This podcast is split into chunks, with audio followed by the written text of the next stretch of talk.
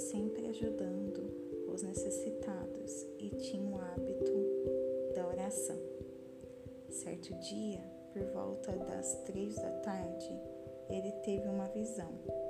Um anjo de Deus, tão real quanto uma pessoa, apareceu a ele e disse. Cornélio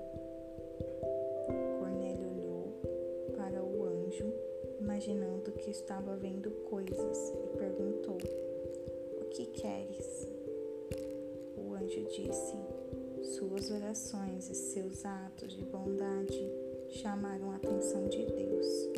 Agora faça o seguinte: mande alguns homens a Jope para buscar Simão, aquele que todos chamam de Pedro ele está hospedado na casa de Simão, o curtidor de couro, que fica perto do mar. Assim que o anjo saiu, Cornélio chamou dois empregados e um soldado de confiança. Contou o que havia acontecido e enviou a Jope.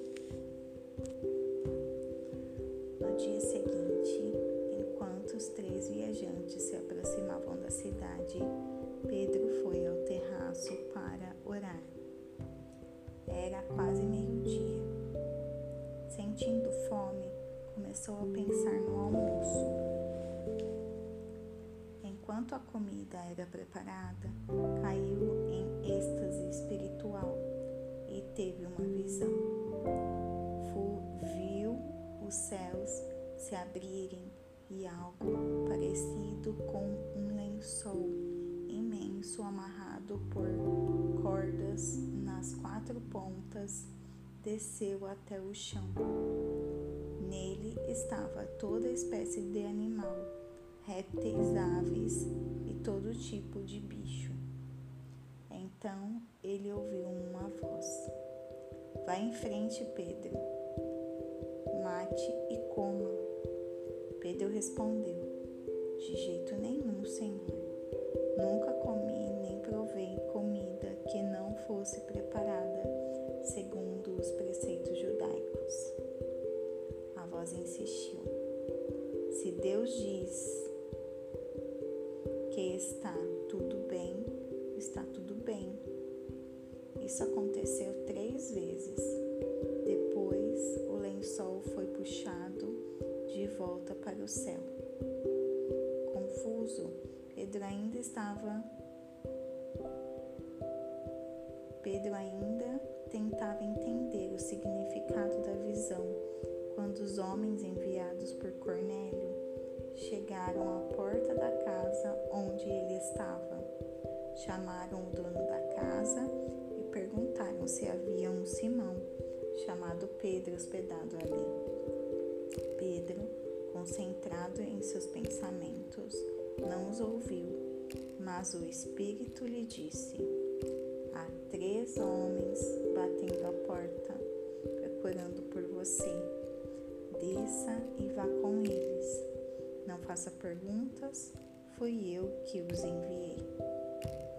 Pedro obedeceu e disse aos homens: Sou o homem que vocês estão procurando que aconteceu? Eles responderam: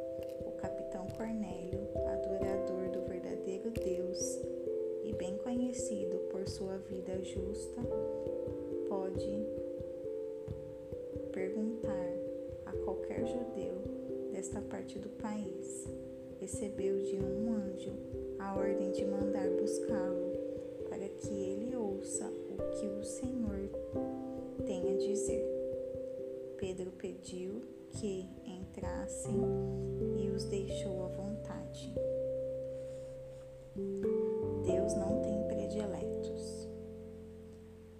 seguinte, ele se levantou e foi com eles. Alguns amigos de Jope os acompanharam. Chegaram a Cesareia após um dia de viagem. Cornélio os aguardava e não estava sozinho. Havia reunido os parentes e amigos mais chegados. No instante em que Pedro passou pela porta, Cornélio pôs-se em pé, saudou-o e se curvou para para adorá-lo. Mas Pedro fez levantar-se na hora. Não faça isso, sou apenas um homem, um homem igual ao Senhor. Conversando, eles entraram na casa e Cornélio apresentou Pedro a todos os presentes.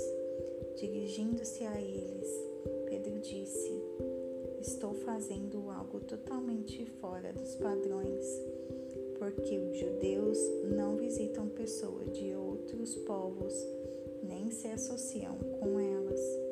Mas Deus me mostrou que ninguém é melhor que ninguém. Por isso, tão logo fui enviado, eu vim, sem fazer perguntas. Mas agora saber por que vocês me procuraram. Cornélio explicou: há quatro dias, mais ou menos a esta hora, por volta das três horas da tarde, eu estava em casa orando. De repente, um homem apareceu na minha frente, inundando o quarto de luz. Ele disse: Cornélio, suas orações diárias e seus atos de bondade chamaram atenção de Deus. Mande alguém de Jope buscar Simão, também chamado Pedro. Ele está hospedado com Simão, o curtidor de couro, perto do mar. E foi o que fiz. Mandei chamá-lo e agradeço a sua atenção em ter vindo. Agora estamos todos aqui, na presença de Deus prontos para ouvir o que o Senhor pôs em seu coração para nos falar. Pedro então passou a contar-lhes as boas notícias. Esta é a verdade de Deus. Nada pode ser mais claro. Deus não tem prediletos. Não importa sua etnia ou sua origem ele tem sede de Deus e estão prontos a fazer o que ele diz. A porta está aberta. A mensagem que ele enviou aos israelitas é que, por meio de Jesus Cristo, todas as coisas estão sendo restauradas. E agora vejo que ele está fazendo isso em toda parte com todo o mundo. Vocês devem saber o que aconteceu na Judéia. Começou na Galileia, quando João apareceu pregando uma mudança de vida radical. Depois chegou Jesus de Nazaré, ungido por Deus com o Espírito Santo.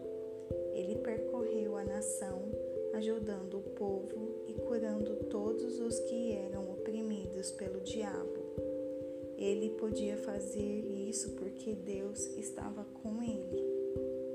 Nós mesmos fomos testemunhas de tudo que ele fez na terra dos judeus e em Jerusalém, onde o mataram, pregando-o numa cruz.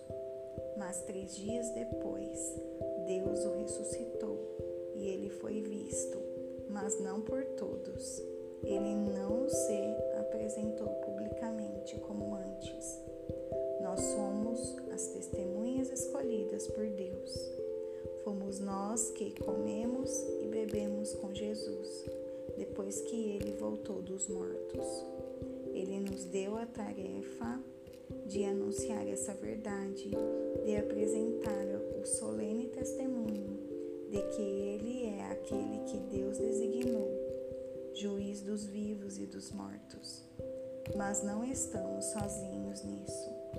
Afirmamos que é somente por meio dele que recebemos o perdão dos pecados, o que é confirmado por todos os profetas. Mal a mensagem foi anunciada, o Espírito Santo desceu sobre todos os ouvintes. Os judeus convertidos que acompanhavam Pedro não podiam acreditar que viam. Não podiam crer que o dom do Espírito Santo fosse derramado sobre não-judeus. E como? E eles os ouviam falar em línguas e louvar a Deus. Pedro perguntou: Podemos negar o batismo com água a essa gente? Há alguma objeção? Afinal, eles receberam o Espírito Santo como nós. Não havendo oposição, ordenou que eles fossem batizados em nome de Jesus Cristo. E Pedro foi convidado a ficar com eles alguns dias.